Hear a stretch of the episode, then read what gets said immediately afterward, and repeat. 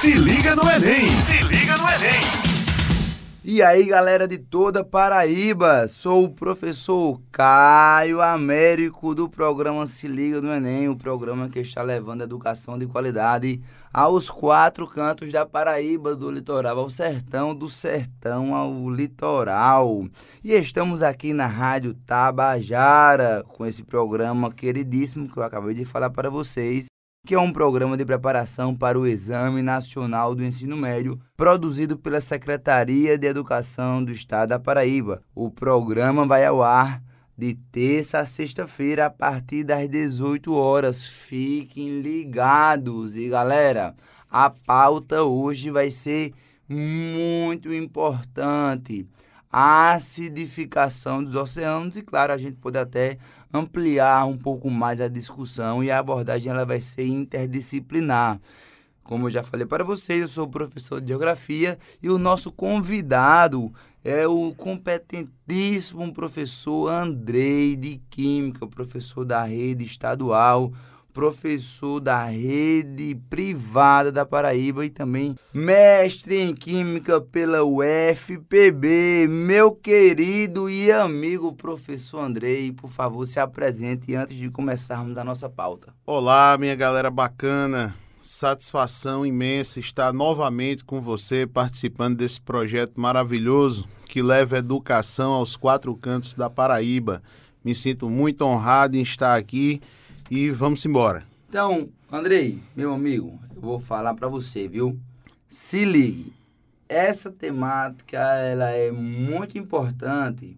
Inclusive pode cair tanto na prova de humanas quanto na prova de natureza. É um assunto interdisciplinar. E já tiveram muitas questões que caíram tanto na prova de humanas quanto na prova de natureza. A gente pode citar, inclusive, né, se a gente tiver um tempo aqui, após a discussão da acidificação dos oceanos, falarmos também das chuvas ácidas, tá? Porque já caiu tanto em humanas quanto em natureza, mais especificamente ali na parte de geografia e química.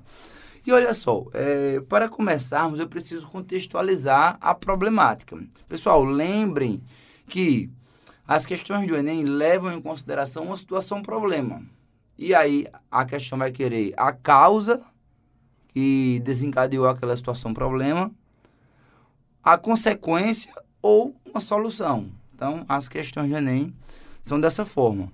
E aí sempre a gente vai ter um texto básico, que pode ser verbal ou não verbal, ou pode ser uma mistura. A gente pode ter tanto né, gráficos, imagens, junto com é, uma, uma descrição ali do que está querendo ser levado para a situação problema. E também tem um anunciado, que é o comando da questão, com cinco alternativas. Sempre esse tipo de estrutura. Então é importante você que está se preparando aí para o Enem, saber de como é que é essa estrutura e fazer questões com essa estrutura. E eu até esqueci de falar, né? Você, né, que tem aí algum parente, algum amigo que vá fazer a prova do Enem, tá?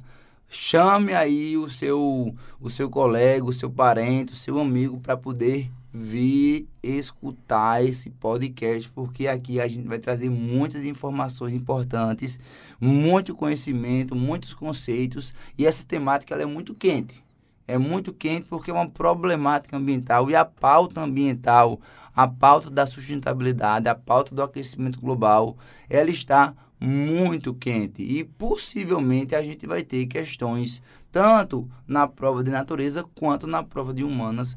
É, é importante estar sempre frisando isso, porque isso não é só importante para o primeiro dia de prova, sendo importante também para o segundo dia de prova. Então, contextualizando essa problemática, essa problemática ao longo do tempo.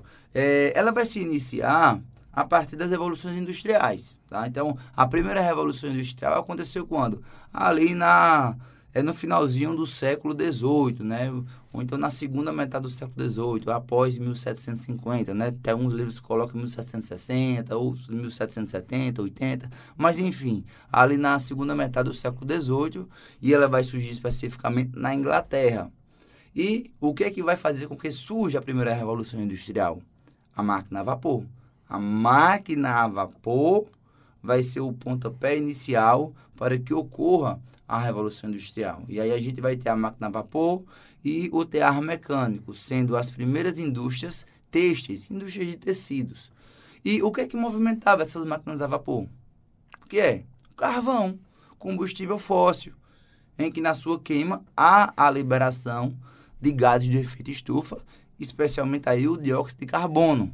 E, Caio, é importante notar que tanto o aquecimento global quanto aqui o nosso tema da aula de hoje, né, a acidificação dos oceanos, tem o mesmo vilão, que é o CO2. O CO2, né?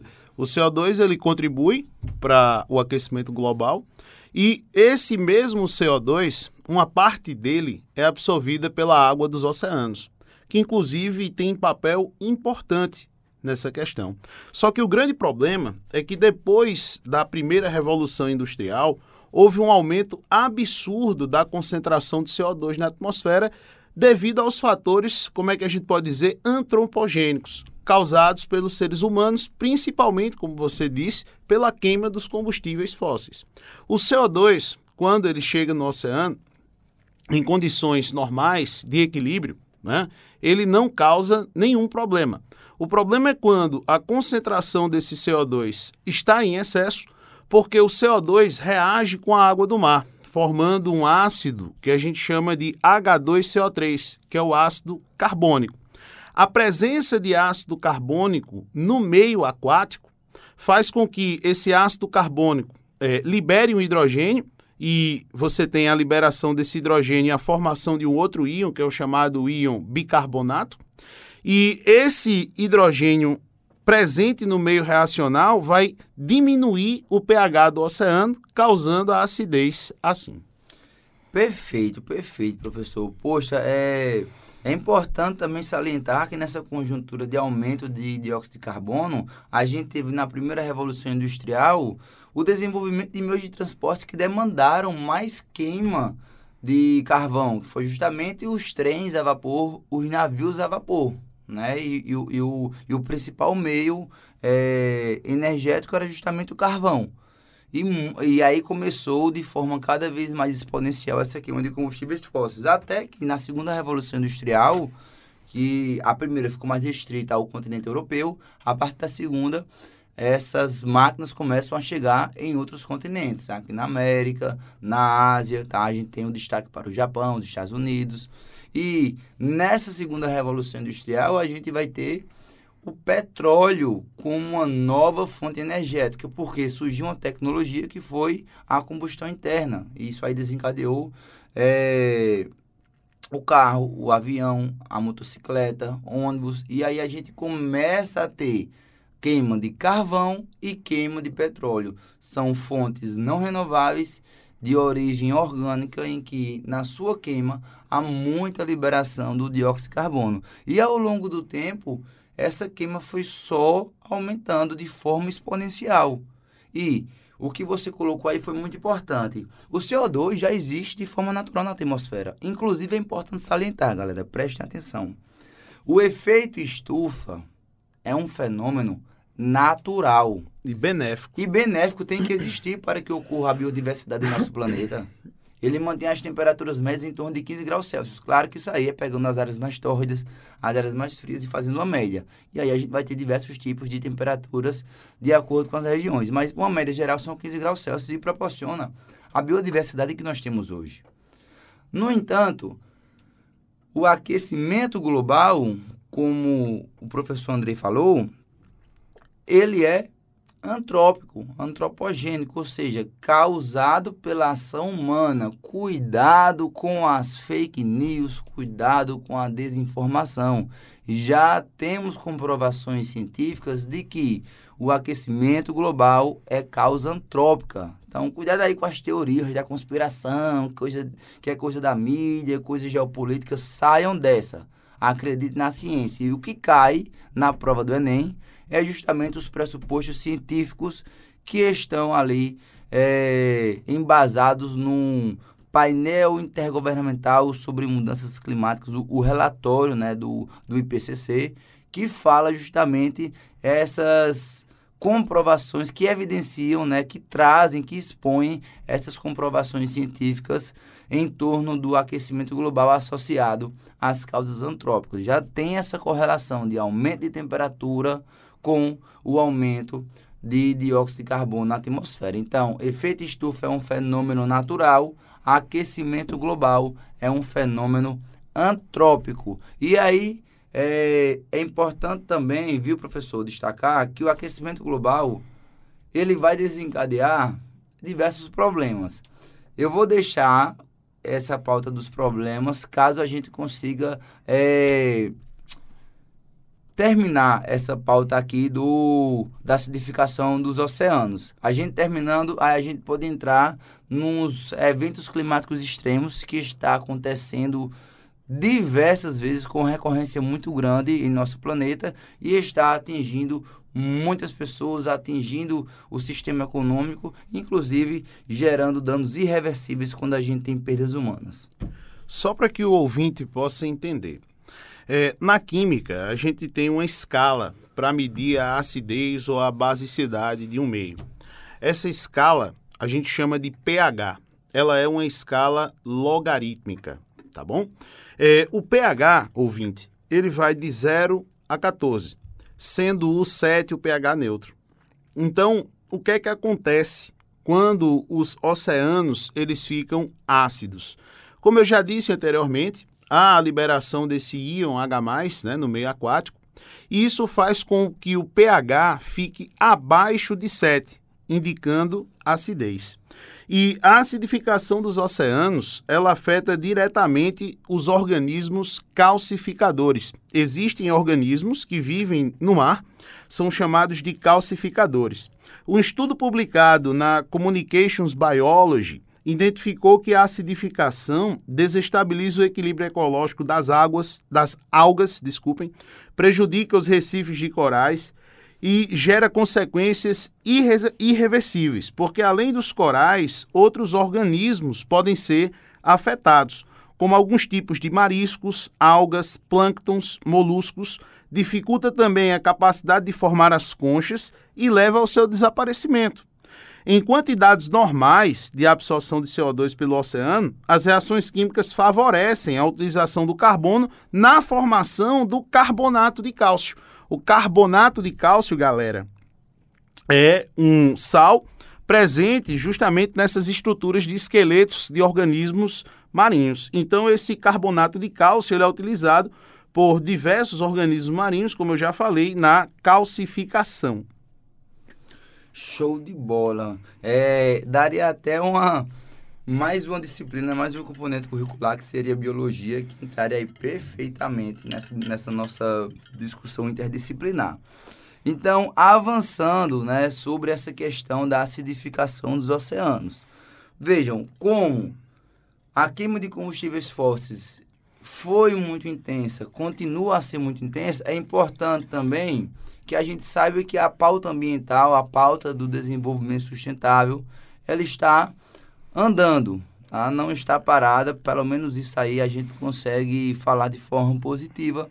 Tem uma luz no fim do túnel e tem o Acordo de Paris, né, que foi assinado em 2015, mas entrou em vigor em 2016, que é o acordo atual que pressupõe a redução dos gases de efeito estufa, especialmente o CO2, para que os planetas, é, para que os territórios é, comecem a, a atingir uma pauta mais sustentável em suas políticas públicas, tá? E esse acordo de Paris, ele pressupõe as contribuições nacionalmente determinadas, que a sigla em inglês é o NDC, e isso aí faz com que cada país ajuste as suas reduções de acordo com os seus contextos econômico, social, cultural, político e ambiental. Né? Então, as metas começam a ficar mais tangíveis em relação às metas que eram estabelecidas lá no protocolo de Kyoto. O protocolo de Kyoto ele encerrou em 2012, foi de 2005 a 2012. E aí encerrou, o mundo estava em crise econômica, só em 2015 foi assinado um novo acordo, que foi o Acordo de Paris, que entrou em vigor em 2016.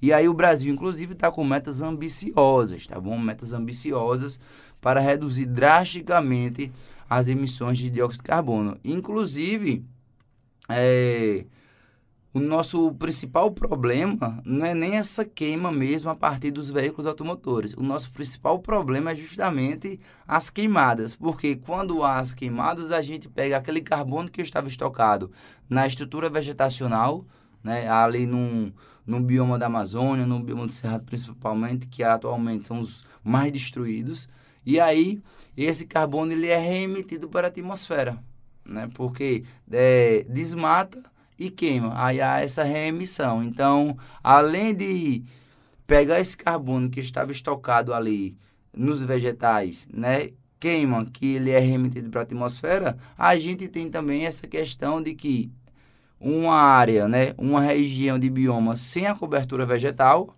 Eu diria, ela... Caio, hum. sem querer lhe hum. interromper, que é uma perda dupla.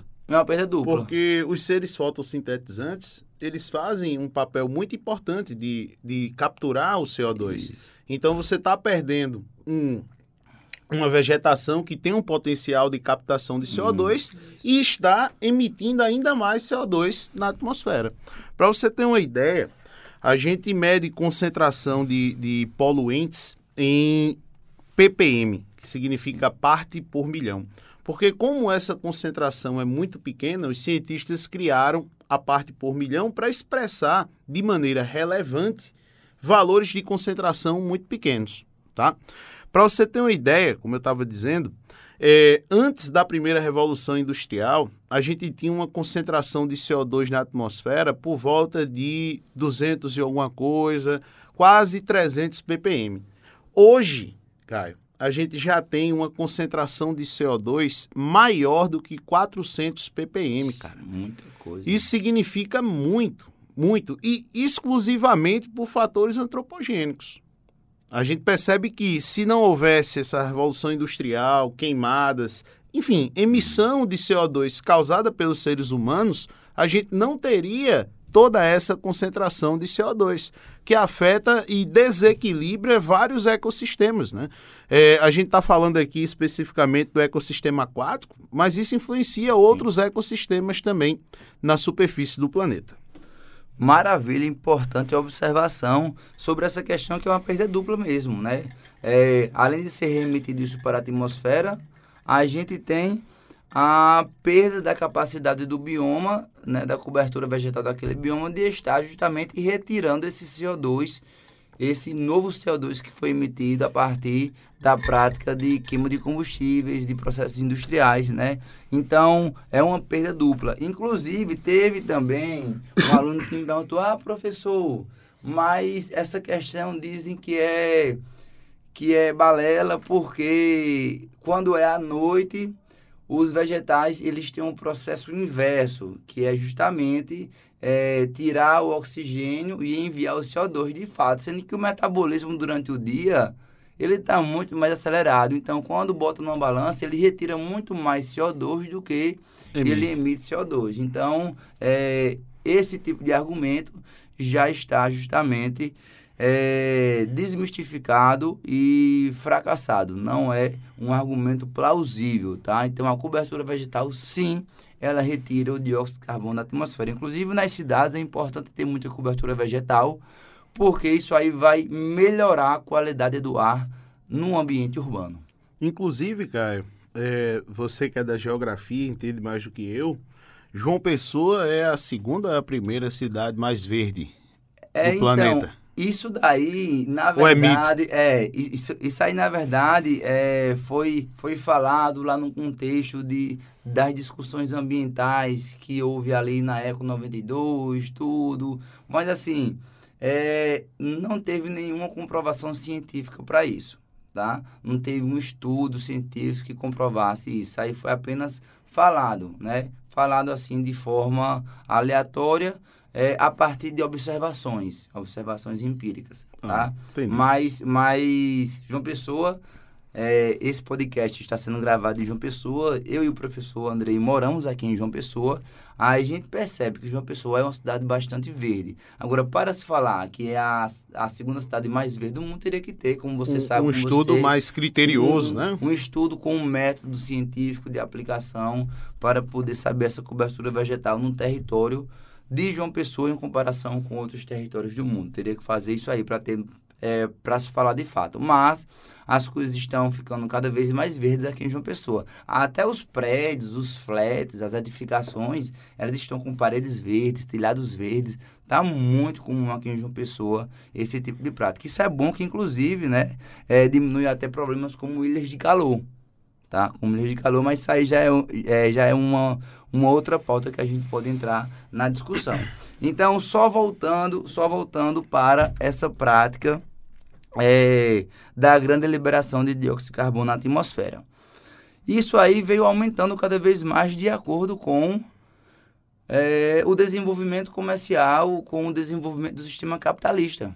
Tá? Essas novas tecnologias que surgiram desde a Revolução Industrial estão em prol do sistema capitalista e elas têm como objetivo a obtenção de lucros. E para se ter uma maior circulação de mercadorias é necessário ter cada vez mais queima de combustíveis fósseis. E hoje, pessoal, a matriz energética mundial é fundamentada em combustíveis fósseis.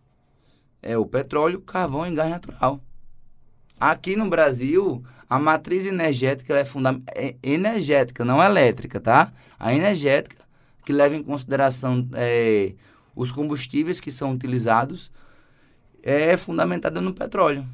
Agora, a matriz elétrica brasileira é uma das mais sustentáveis do mundo. Né? Em torno de 60% da produção elétrica é vem né? de hidrelétricas. E agora é importante destacar que na Paraíba a gente tem o maior polo de energia solar da América Latina e o maior polo de energia eólica da América Latina. Descobriu-se que lá em Santa Luzia Caramba. tem um potencial eólico melhor do que em outras regiões do Brasil, porque melhor do que o do Ceará, forte, melhor do que o Ceará, melhor do que o, de, o, do Rio Grande do Norte, melhor do que o da Bahia, melhor do que o do Rio Grande do Sul, por conta lá justamente da, da região serrana. Caramba. É, olha só que coisa interessante. E aí foi inaugurado agora em 2023 esse essa esse polo, né, de produção de energia eólica, tá? E em João Pessoa está sendo construída a maior fábrica de painéis solares da América Latina. Inclusive, eu coloquei painéis solares lá na minha casa e, é, e, e, eu, e eu hoje estou aí produzindo energia limpa, certo? Renovável. Muito bem. Eu tive um custo Professor muito alto. Caio, agora é eco-friendly. Eco-friendly. Mas, ao longo do tempo, os, os painéis solares, eles se pagam com certeza. Se liga no Enem! Se liga no Enem! E, pessoal... É, só para vocês não esquecerem que estamos aqui na Rádio Tabajara com o programa Se Liga no Enem Paraíba, uma iniciativa da Secretaria de Estado da Educação para apoiar a preparação para o Exame Nacional do Ensino Médio na Paraíba. Um beijo a todos os ouvintes, um beijo e um abraço a todos os ouvintes, a todos aqueles que estão se preparando para o Enem e até mesmo aqueles que são curiosos, que são é, amantes do conhecimento, porque isso aqui não serve só para quem vai fazer Exatamente. o anime, né, professor Andrei? O podcast é muito democrático, né? Isso. Às vezes você está em casa ali, quer informação de qualidade, aqui é o lugar. Você Lembra... pode... Lembrando que isso aqui não é só o podcast, isso aqui vai ficar gravado e ir para as plataformas de streaming, que vai ficar lá o podcast gravado. Aqui estamos justamente na Rádio Tabajara, tá? Na Rádio Tabajara e as donas de casa, né? O pessoal que está no trabalho, que gosta de sintonizar na Rádio Tabajara, está escutando esse programa, inclusive no horário nobre, né? Às 18 horas. É um horário que todo mundo aí já está saindo do trabalho, está no trânsito, inclusive, e sintonizado na Rádio Tabajara. Olha que coisa bacana. Meu querido professor Andrei, quer complementar para é, entrarmos mais nessa parte do. Só continuando a pauta sobre a acidificação dos oceanos, a gente falou sobre efeitos maléficos. Mas, por outro lado, existem também pesquisas que apontam para efeitos positivos da acidificação dos oceanos. Então, essas pesquisas, elas afirmam que alguns micro-organismos, eles se beneficiam com esse processo de acidificação. Isso se deve ao fato de que a acidificação possui também uma consequência para diminuição do pH e altera a solubilidade de alguns metais, tá? Metais esses como o íon ferro 3, que é um micronutriente essencial para o plâncton, tá? tornando-o assim mais disponível, oferecendo um aumento na produ da produção primária, um, o que gera uma maior transferência de CO2 para os oceanos. Além disso, o fitoplâncton ele produz um componente chamado dimetilsulfeto, que ao ser lançado na atmosfera, esse elemento contribui para a formação de nuvens que refletem os raios solares, controlando o aquecimento global. Esse efeito, porém, só é positivo desde que ou até que sejam reduzidas as absorções de CO2 pelo oceano, porque pode acontecer a saturação desse gás nas águas, tá? Situação sob a qual o fitoplâncton, pela menor oferta de ferro 3, produzirá menos dimetil sulfeto, meu amigo Caio. Maravilha, é importante a gente trazer as perspectivas positivas também. Agora, claro que isso é uma perspectiva positiva, tá? Mas é aquela história, quando se coloca numa balança, os efeitos negativos são muito maiores do que os efeitos positivos, tá? Então, isso é importante ser destacado. É, falando mais sobre efeitos negativos, quando há essa acidificação, a gente tem ali é, uma influência justamente nos corais, né, nas algas, que vão acabar morrendo caso essa acidificação ela vá perdurar, ela vá continuar. E os corais, as algas morrendo, vão influenciar no aquecimento global.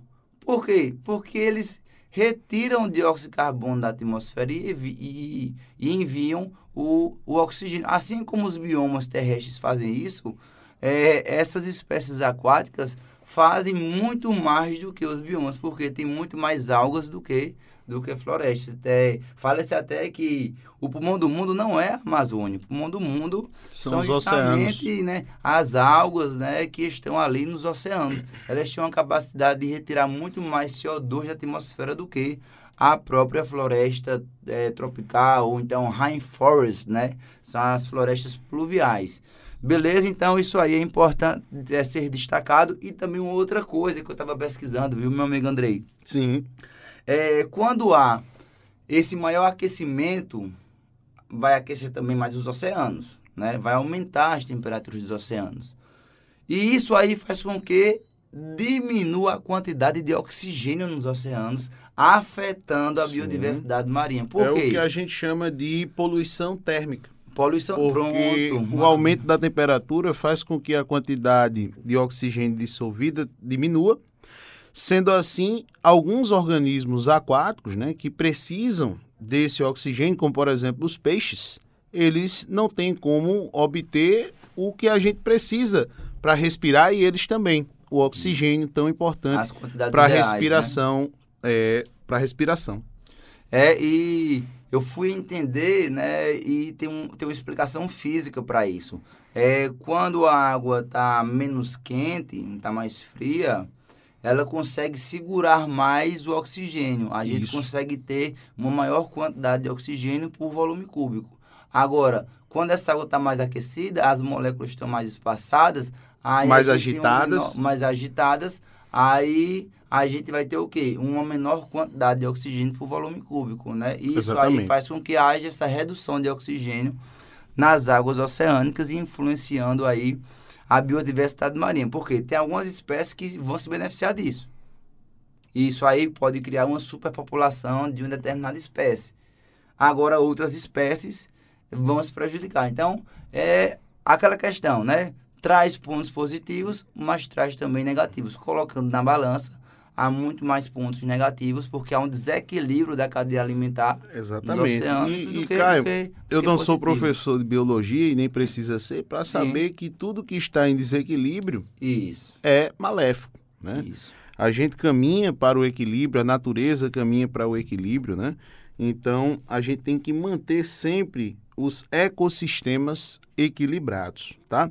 Mas aí surge também outra pergunta, né, que o ouvinte deve estar se fazendo. Como acabar com a acidificação dos oceanos, ou eu não diria nem acabar, como diminuir e manter o equilíbrio de acidificação dos oceanos? Há alguns estudos, meu amigo Caio, que desenvolveram algumas hipóteses para acabar com esse problema. Uma delas seria usar o íon ferro 3, como eu falei antes, para fertilizar, entre aspas, os oceanos. Dessa forma, as partículas do metal estimulariam o crescimento dos plânctons, que são capazes de absorver o CO2, e ao morrer, os plânctons levariam o gás carbônico para o fundo do mar, criando depósito de CO2. Outra alternativa proposta foi a adição de substâncias alcalinas nas águas dos oceanos para equilibrar o pH, como pedra calcária esmagada, por exemplo. Porém, né, há controvérsias, porque esse processo poderia ser eficaz apenas em baías com troca limitada de água com o mar aberto, o que daria um alívio local. Porém, não é prático em escala global, já que consome muita energia, além de ser uma alternativa muito cara, meu amigo Caio Américo e meu amigo ouvinte da Rádio Tabajara. Perfeito, meu amigo André. Então, é, como as questões de Enem são situações de problemas, é importante a gente destacar isso. E essa sua segunda solução, inclusive, né, é importante a gente até é, referenciar assim, a fonte para poder dar mais credibilidade ao que a gente está falando aqui, porque a gente traz informações com cunho científico, né? Essa questão aí de colocar a pedra calcária esmagada é, foi justamente a partir de estudos do professor Jean-Pierre Gattuso, da Agência Nacional de Pesquisas da França. Tá? Então, isso é extremamente interessante porque existem soluções. Agora, claro que essas soluções elas precisam ter uma viabilidade ambiental, econômica, de trabalho humano para isso, né? E, é, e, e, obviamente, de política pública. Então, é, eu acho, professor Andrei, que, que a gente conseguiu falar das causas, né, das consequências e das soluções. Tem mais alguma complementação? Porque a gente pode. É, temos mais alguns minutos, aproximadamente oito minutos, para a gente terminar esse podcast, esse podcast e, e, esse programa, né? Que na verdade é o programa que, que está sendo veiculado agora, que depois vai se transformar em podcast, que vai ficar lá na, nas principais plataformas de streaming relacionadas à Rádio Tabajara. Então, meu amigo Caio, eu só queria finalizar esse bom papo, né? Por mim, eu ficaria batendo papo aqui com você durante várias e várias horas. Você é um professor muito competente, tem um conhecimento incrível e além de ser muito simpático, né? Muito carismático, o ouvinte certamente adora o ouvir. Mas eu queria dizer que a solução global para esse problema seria menos emissão de CO2 se a gente pode concluir alguma coisa hoje, é que essas outras soluções que eu falei, elas são paliativos, elas não servem em escala global. A, a grande chave para diminuir tanto o aquecimento global como também a acidificação dos oceanos é emitir menos CO2. Mas como isso é possível sem comprometer economicamente as nações? Aí que entram pesquisadores os pesquisadores, aqui na UFPB, por exemplo, só a título de curiosidade, o meu grupo de pesquisa, cara, no, na minha dissertação de mestrado, eu desenvolvi um material para poder produzir energia usando hidrogênio. Então, o hidrogênio seria uma alternativa para poder diminuir a emissão de CO2. Porque a queima do hidrogênio, meu amigo Caio, hum. só lembrando ao meu ouvinte da rádio Tabajara, a queima do hidrogênio não produz CO2, tá? A queima do hidrogênio produz água, que pode ser utilizada para justamente formar esse hidrogênio novamente e continuar o ciclo. Então, a consciência de que devemos pesquisar outros combustíveis, né, para diminuir a dependência dos combustíveis fósseis essa consciência é muito importante e existem muitos pesquisadores ao redor do planeta dedicados a isso, inclusive na nossa amada UFPB. Maravilha, isso é importante demais esse tipo de argumento, porque a gente consegue ter uma análise crítica sobre a problemática. Não crítica de falar mal, crítica é, é saber que existem possibilidades, existem outras visões. E você sabe que o petróleo hoje é o combustível mais utilizado e perdura a sua utilização por conta justamente das, das questões econômicas. É, eu trouxe até aqui um dado, tá? um dado que foi levantado pelo Globo, é com as maiores empresas em valor de mercado do mundo. A primeira é a Apple, com 2,5 trilhões de dólares. A segunda, Microsoft, 2,1 trilhões. E a terceira é a Saudi Arabia Oil, com 1,9 trilhão de valor de mercado. É a terceira empresa mais valiosa do mundo, é do setor petrolífero, do setor ali de combustíveis fósseis. Da É Arábia Saudita, né? da Arábia Saudita, que a gente tem ali é, uma das maiores produções de petróleo do mundo. Uma das maiores produções e exportações de petróleo do mundo, tá? Então, isso aí, inclusive, desencadeia diversos problemas e um dos problemas que está se desenrolando agora, um, um dos principais panos de fundo é justamente é, a guerra da Ucrânia. A, a guerra na Ucrânia tem como um dos principais planos de fundo, é, desconsiderando a questão da OTAN, a, a OTAN foi a causa, né? A vontade da Ucrânia em aderir à OTAN, se aproximar mais dos países ocidentais, foi a causa que estourou a guerra, mas a gente tem como pano de fundo ali também que na Ucrânia passa muito oleodutos e gasodutos que saem da onde? Da Rússia, para abastecer os países europeus. Então, é muito estratégico do ponto de vista energético, do ponto de vista geopolítico. Os principais conflitos ali do Oriente Médio têm como principal pano de fundo o quê? O petróleo da região. E até hoje a gente tem problemas de cunho geopolítico, social, econômico e ambiental. Não há mais espaço para a gente ter essa fonte energética como sendo a, a, a principal fonte energética que movimenta o mundo. A gente já tem tecnologia para poder migrarmos para outras fontes. Isso está acontecendo, mas infelizmente acontece a passos lentos, porque se tivesse mais incentivos, mais vontade das empresas, do poder também estatal, a gente conseguiria avançar muito mais. O problema é o lobby. É o- justamente. O problema é o lobby, porque imagine, nós, o Brasil, temos uma empresa petrolífera, né? A Petrobras Isso. trabalha com extração, com agora voltou a trabalhar, né, com refino de petróleo. Então veja, o que seria ou o que será dessas empresas se não existir mais a exploração do petróleo como existe hoje? Fica aí uma pergunta, talvez um possível, tema, possível tema. para o próximo encontro, né? A Petrobras já está investindo nessas novas soluções de fontes energéticas e limpas. Então já está começando a investir em aerogeradores, em painéis solares, já está começando a, porque sabe que isso aí vai ser uma hora ou outra, vamos parar de utilizar o petróleo. Isso vai ser mais cedo ou mais tarde, mas o fato é que vai acontecer isso. E a Petrobras já está começando a investir nessas fontes energéticas renováveis, a desenvolver tecnologia para ter a sua produção distribuída aí pelo território nacional. E meu querido professor Andrei, esse foi o programa Se Liga no Enem na Rádio Tabajara. O programa vai ao ar de terça a sexta-feira a partir das 18 horas. Fiquem ligados, pode se despedir, depois eu vou dar o, meu tchau e encerramos o nosso podcast. O nosso podcast é o nosso programa, né? Meu amigo Caio, queria agradecer mais uma vez a você, né? Estou aqui, como eu já disse ao ouvinte, pela segunda vez e virei quantas vezes você me chamar. Como eu falei também, é uma satisfação encontrar com você aqui e bater esse papo com o meu ouvinte.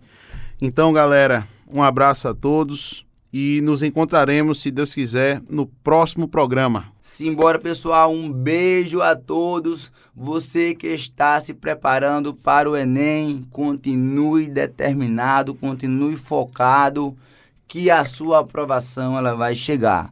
Um beijo a todos e a todas. Se liga no Enem! Se